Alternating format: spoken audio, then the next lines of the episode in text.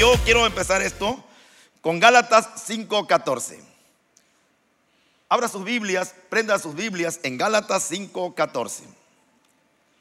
Dice la palabra de Dios. Porque toda la ley, toda la ley, completa, toda la ley, en esta sola palabra se cumple. Amarás a tu prójimo como a ti mismo. Alguien diga amén. Miren, no hay nada más maravilloso, nada más glorioso, nada más rico y sublime que vencer el pecado. Que después de haber recibido a Cristo Jesús y que de todos mis pecados hayan sido perdonados, ahora cuando la tentación viene, como estoy en Cristo, soy fuerte y victorioso. Y no caigo en la tentación. Alguien diga ven. ¿Quiénes están en esa postura? Así que yo, yo, pastor, yo venzo la tentación. Yo eh, venzo lo que la carne me manda. Yo soy un vencedor. Yo soy un victorioso. Yo soy un triunfador. Levanten la mano los triunfadores, los que dicen, yo he vencido a la carne. He vencido el pecado en el nombre de Jesús el Cristo, por la unción del Espíritu Santo. Amén. Pero, diga conmigo, pero, ¿qué hacer con los hermanos, con las hermanitas que están luchando con algún pecado y están siendo derrotados? ¿Qué haremos con ellos? ¿Qué haremos con la hermanita que lucha y no puede dejar ese pecadito? ¿Qué haremos con el hermano que lucha y no puede dejar ese pecadote? Miren que no estoy hablando de la gente del mundo. Ellos, ellos están a gusto con el pecado, se saborean el pecado. yo hablo de los hermanos en Cristo, los verdaderos, los que recibieron a Cristo en su corazón, los que aceptaron, los que decidieron los que han sido lavados en la sangre del cordero, pero siguen luchando con algo. Ahora sí hizo el silencio, aleluya. Esos hermanos que tú lo ves sonriente y, oh, hermano, Dios le bendiga. Ay, qué lindo, hermanito, ¿no? Y cantan y danzan aquí, gloria a Dios. Pero allá en su soledad están luchando con alguna situación difícil. Y lo más grave, están perdiendo la lucha. Lo más grave es que no pueden salir de ese problema. Y lo intentan y lo intentan y vienen a la iglesia y esperan escuchar algo y esperan que algo ocurra con esa situación. Y nada. Vienen, se alegran, se gozan, hacen comunión, pero salen y al llegar allá saben que tienen que luchar todavía con ese pecado, con ese mal hábito, con esa conducta. Desconozco cuáles sean aquí, pero allá en el sur, en el sureste del país, la gente lucha, por ejemplo, con ir a los casinos. Van a la iglesia el domingo por la mañana y en la noche lo ves en el casino. El hermano que no puede dejar el alcohol, la marihuana, las drogas, la hermana que no puede dejar el chisme, la mentira, la calumnia. Y dice, ay, yo quisiera, pero no puedo, no lo aguanto, pastor. Ya me enteré, me enteré, me enteré. Y ya no lo aguanto, no lo aguanto, lo quiero sacar, lo quiero sacar, quiero decirlo, quiero decirlo. Y No aguanta el chisme, no aguanta lo que aprendió, lo que supo. El hermano que se masturba todavía, que ve pornografía. Voy a mirar para acá para que nadie se sienta aludido. Porque se me está mirando, me está mirando a mí, me está mirando. Sientes. ¿Qué hacemos? Vayamos por favor a Gálatas capítulo 6, versos 1 y 2. Esto es lo que tenemos que hacer. Mire lo que dice la palabra de Dios. Gálatas 6, 1 y 2. Hermanos, porque ¿a quién va dirigido?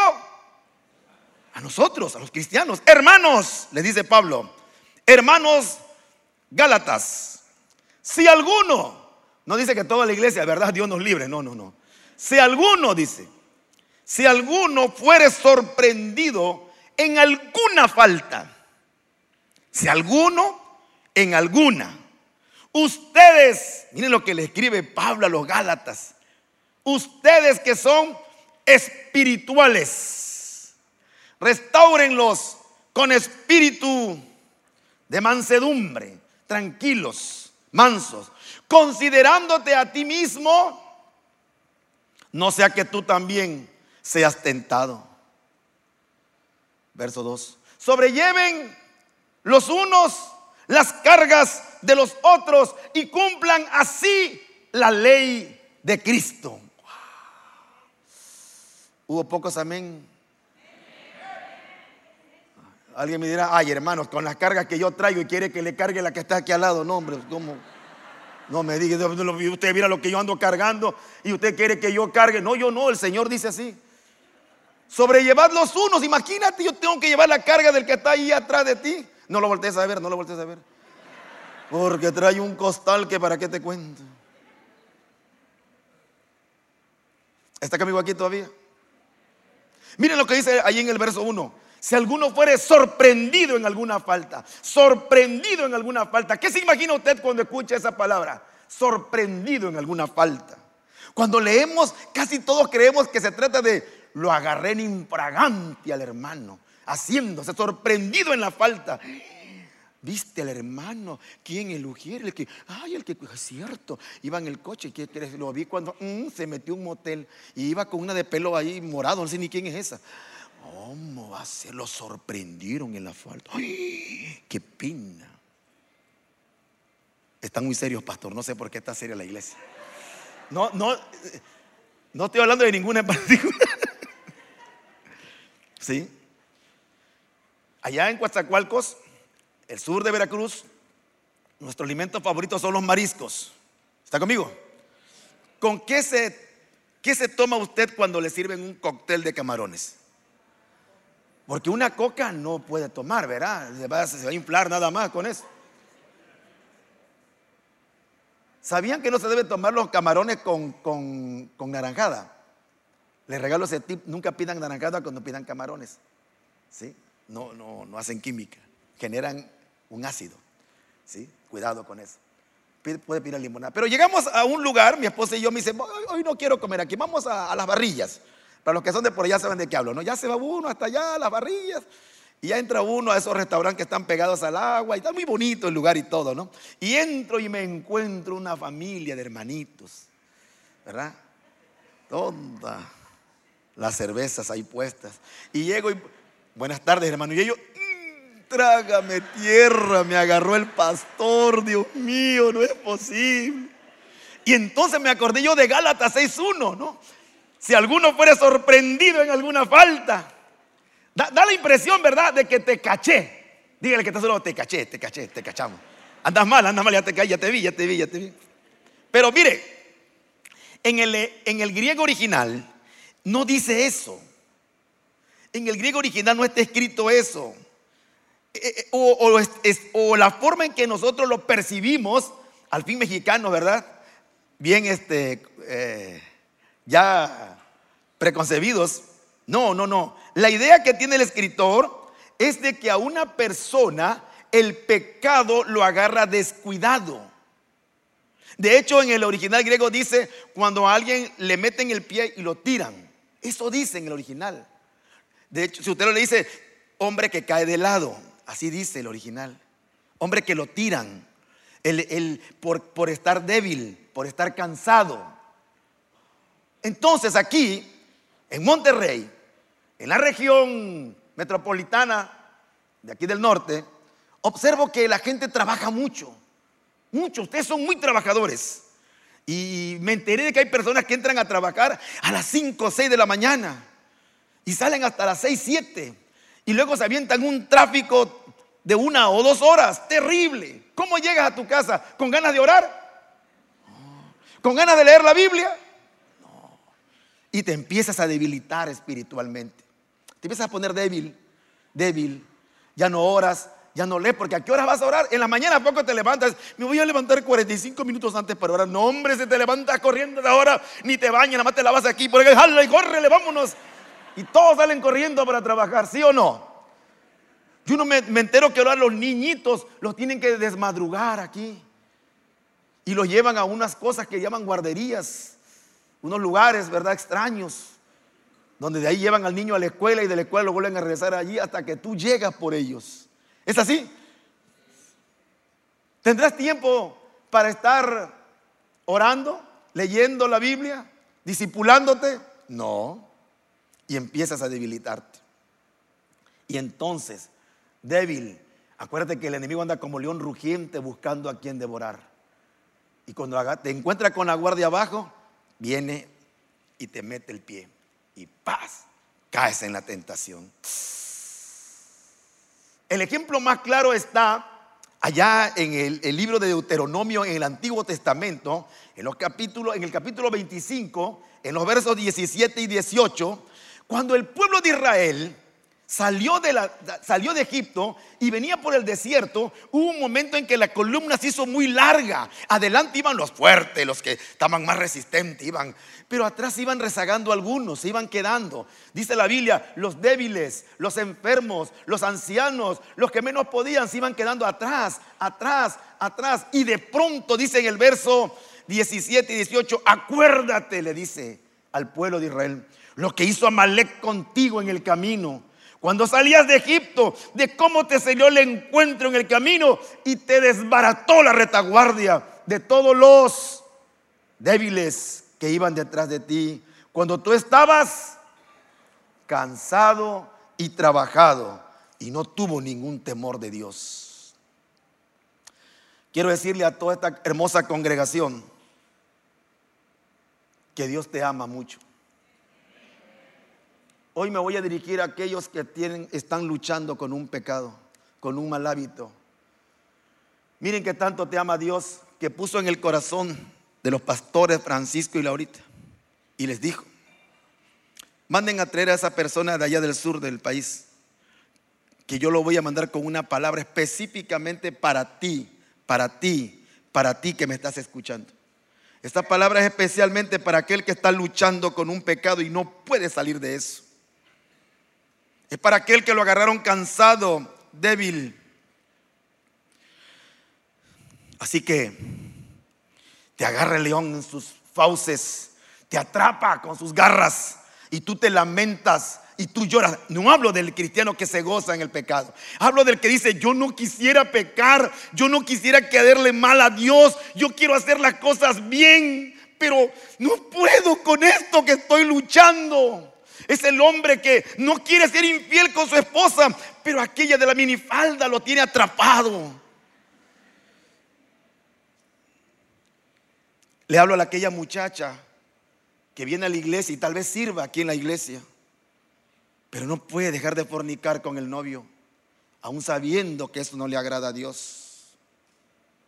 Le hablo a aquel hombre que de qué le sirve trabajar tanto si va al casino a gastarse su dinero. Y él dice, ya no lo voy a hacer. Esta semana no lo voy a hacer. Esta semana no lo voy a hacer. Y cuando se da cuenta ya está metido ahí otra vez. Está luchando, pero no puede. Le hablo a ese que en las noches, cuando su esposa se acostó, prende la tele y está buscando los programas pornográficos. O en su celular, o en su computadora. Y él dice, ya no lo voy a hacer, ya no lo voy a hacer. Pero cuando se da cuenta, otra vez está allí.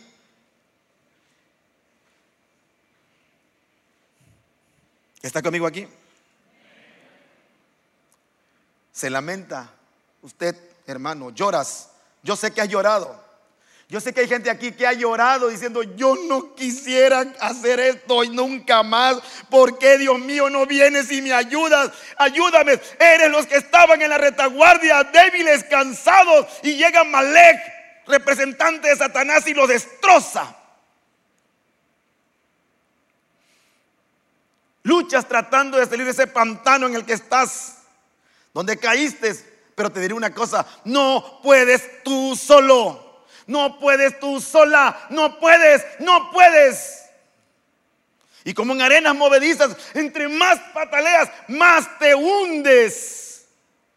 Más y más. Necesitas ayuda urgentemente. En tu soledad sufres, te angustias. Así dijo el salmista, mientras callé, envejecieron mis huesos y te enfermas, tú no querías desagradar a Dios. Le estoy hablando a aquellos que nunca han querido desagradar a Dios, pero lo están haciendo. Y no sabes ya ni qué decirle, más ya no quieres ni orar. ¿Para qué? Me da vergüenza. No sabes a quién pedirle ayuda. Llegas a la iglesia y sonríes. Dios le bendiga, hermana. Dios le bendiga. Qué santa, mi hermana. Eh, sí, hermana, bien santa. Si supiera lo que estoy luchando. Recuerda esto, tu voluntad no es lo suficientemente fuerte. Necesitamos el poder del Espíritu Santo. Alguien dígame. Necesitamos que alguien con una verdadera unción venga a ayudarnos. Y la Biblia lo menciona claramente. Vosotros que sois espirituales, ayuden a ese pobre que lo tiró el enemigo. Versión Julio Víctor. ¿Quiénes deben venir al rescate? Los espirituales. Diga conmigo, los espirituales. Los espirituales. No se vaya a confundir, por favor. No vaya con los religiosos. Uy, esos son terribles. Se escandalizan. Ay, ¿cómo el hermano estaba? No, no, no. Eso te van a juzgar, te van a criticar. Mm, ahí está, no, que muy santa. Mm.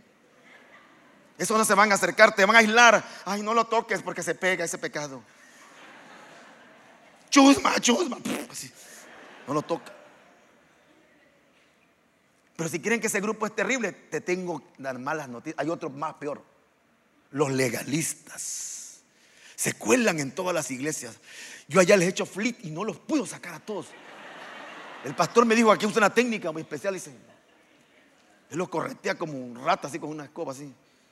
Esos legalistas no, no restauran a nadie. No, no, no. Ellos juzgan critican, te quieren aplicar la ley ojo por ojo, diente por diente. Siéntelo, pastor, siéntelo. Ya descubrimos que anda mal. Castíguelo, castíguelo. No, usan palabras lindas. Disciplínelo, dice. Aplique la disciplina, le dice. Si el otro pobre está llorando y sufriendo y lo que entonces le van a hacer eso. Ellos quieren crucificarte, pero no en la cruz de Cristo, no, no, en las cruces que ellos han hecho. Ellos son los que las hacen para crucificar a la gente. Recuerda lo que le hicieron a aquella mujer que encontraron en pleno adulterio. ¿Se acuerda de esa parte en la Biblia? Donde agarraron a uno en pleno adulterio. hombre, estaban contentos, felices, iban por la calle. Tan, tan, tan, tan, tan, tan. Y traían a las mujeres. Aquí la traemos, ahí está, ahí está, ahí está. La agarramos en pleno pecado. La, la palabra dice que las tales deben morir a pedradas. Y ya estaban todos con la piedra en la mano, ¿eh?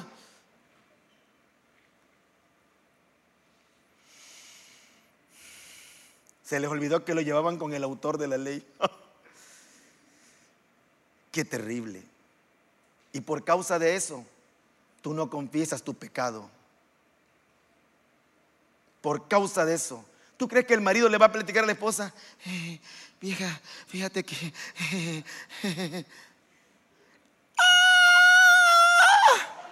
Se lo acaban. Yo le he dicho, habla con tu esposa. No, pastor, pídame cualquier cosa, eso no.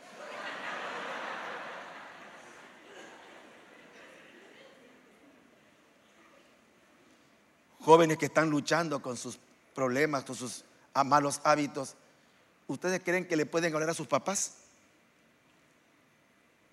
¿Estarías dispuesto a escuchar a tu hija decirte por lo que está peleando en la vida? A tu hijo. ¿Ah? Entonces, ¿a quién debo hablar? A los espirituales. Ahí dice, ustedes que son espirituales, pastor, ¿Y quiénes son los espirituales? ¿Dónde están? ¿Cómo, ¿Cómo sé cuál es espiritual? La Biblia es clara. Son aquellos llenos del Espíritu Santo. ¿Y cómo lo sé? Es sencillo, le digo.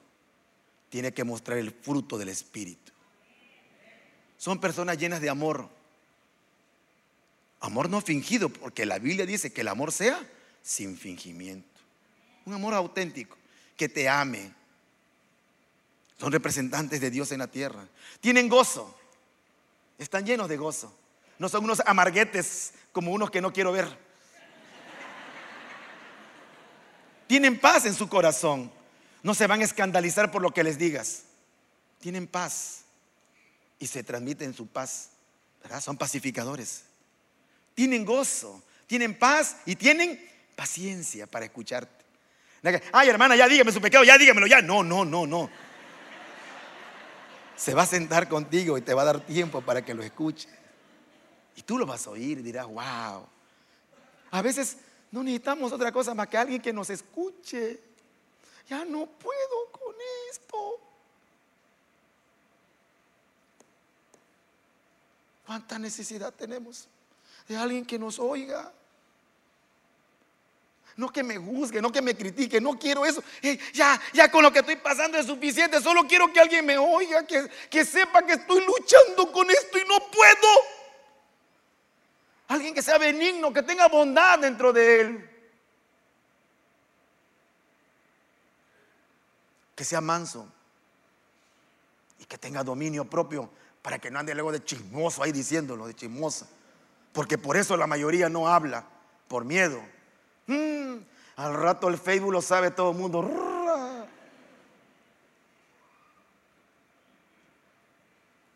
Vuelvo a repetir, el Señor me envió aquí para hablarle a algunos cuantos nada más. Dice si alguno, si algunos, no dice todos, algunos. Y ese hermano te va a restaurar. Si tú hoy llegaste por primera vez a esta iglesia, fuiste invitado por alguien y estás luchando con algo, te voy a decir una cosa, estás en el lugar correcto. Aquí nadie te va a juzgar, nadie te va a criticar, nadie te va a señalar. Alguien diga amén. No, la iglesia diga amén.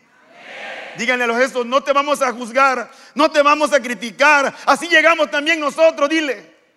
Todos despeluchados, despeltrados, abollados. Y alguien nos escuchó y eso fue suficiente.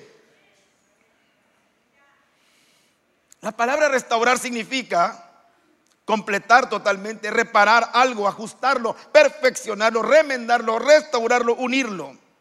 Es volver a dejar algo tal y como estaba en lo original o en mejor posición todavía. En nuestro caso es ayudar a ese hermano, a esa hermana que no quiere quedar mal con Dios, pero que lo está haciendo. Él ha perdido su comunión, ha perdido su integración. Ya no se siente parte del cuerpo de Cristo, no se quiere acercar a la cruz del Calvario, tiene temores y está luchando en un pantano del pecado. Solo aquellos que permanecen en Cristo pueden y deben llevarlo a la cruz otra vez. ¿Te acuerdas cuando viniste por primera vez? ¿Quiénes recuerdan cuando fue su primera vez que acercaron al Señor a Jesús? Yo me acuerdo muy bien mi primera vez. Yo estaba llorando, yo estaba desesperado. Tuve un accidente muy fuerte, una persona murió allí por mi culpa. Y nadie me dijo nada en la iglesia, me abrazaron, me dijeron, aquí estás en buen lugar, en la ciudad del refugio. ¿Ya te acordaste? Pues eso necesitan los demás que están luchando con un pecado. Y si eres tú el que está luchando, tendrás que buscar a los hermanos. La palabra de Dios nos enseña a no condenar nunca a nadie. Ninguna condenación hay para los que están en Cristo Jesús. ¿Cuántas condenaciones? ¿Cuántas condenaciones? No condenemos a nadie. Ayudemos al que está luchando con eso. No condenemos. Entonces, ¿qué hay que hacer con él? Lo mismo que hicieron con nosotros la primera vez, volverlo a llevar a la cruz, volverlo a llevar a los pies de la cruz, a los que están luchando con el pecado. Era vicio, no puedes con el alcohol, con la droga, con la marihuana, con la coca, no puedes a la cruz del Calvario. Es adulterio lo que estás viviendo a la cruz del Calvario. Fornicación, jovencitos, jovencitas, vaya a la cruz de nuevo. Llévenos la cruz, por favor lujuria, pornografía, malas pasiones a la cruz. Porque la sangre de Cristo está todavía tibia y tiene poder para lavarte y limpiarte de todos tus pecados, de toda la maldad. La sangre de Cristo tiene poder. Tiene poder. Oh mi Dios. Tienes que ir otra vez. Pero dice, yo no puedo. Estoy hundido aquí, estoy en el pozo. Auxilio. Alguien que me ayude. Vayan los espirituales otra vez. ¿Saben cuál es uno de los pecados en la que la mayoría está metida ahorita en un pozo oscuro y feo? La incredulidad, la falta de fe, las dudas. Son terribles, es un pecado espantoso me llegó un diagnóstico médico. ¿Y qué es lo primero que te entra con respecto a la fe? La duda. ¿Será que salgamos de esta? ¿Será que este conflicto económico lo podré solventar? Tienes dudas. te falta la fe. Esto solo se va a lograr a través de aquellos que te van a ayudar, los hermanos espirituales. Y dice aquí, restáurenlo con espíritu de mansedumbre. El que restaura debe ser apacible, no brusco, humilde. Y dice, haciendo empatía, considerándote a ti mismo, no sea que tú también puedas ser tentado. Aún los más espirituales, cuando venga la, la minifalda blanca con el tacón alto de Jesucristo cruzando ahí, lucha con eso. Considérate a ti mismo. ¿En qué estás metido? ¿En qué estás metida? No te vengo a juzgar. Es más, ya ni voy a mencionar más, solo tú lo sabes. No olvides que podría ser tú mismo el que lucha con esa tentación. Puedes subir el órgano, por favor. ¿Sabes? Nuestro Señor Jesucristo, según Hebreos, es nuestro sumo sacerdote que se compadece de nuestras debilidades, porque Él fue tentado en todo, según nuestra semejanza humana, pero sin pecado. ¿A poco tú crees que lo que tú estás sintiendo Él no lo sintió? Claro que lo sintió. ¿Sabían que Jesús fue tentado hasta con las mujeres también? Lea el pasaje de la mujer esta samaritana. Porque judío y samaritano no se hablan. ¿Por qué me hablas, muchacho? Le dice. Mira la desvergonzada esta, dije yo. Y le dijo, si supieras con quién habla, le dice. Terrible. Todos en algún momento hemos sido llevados a caer en tentación. Y algunos ya cayeron y están luchando. Pero prométame esta iglesia que no los va a juzgar. Hay que auxiliar a los caídos en su terrible carga por haber pecado. Su carga los está asfixiando, los está matando. Debemos ayudarlos. Traen un peso que algunos apenas si pudieron llegar y entrar aquí. Cuando hagamos eso, estaremos cumpliendo la ley de Cristo.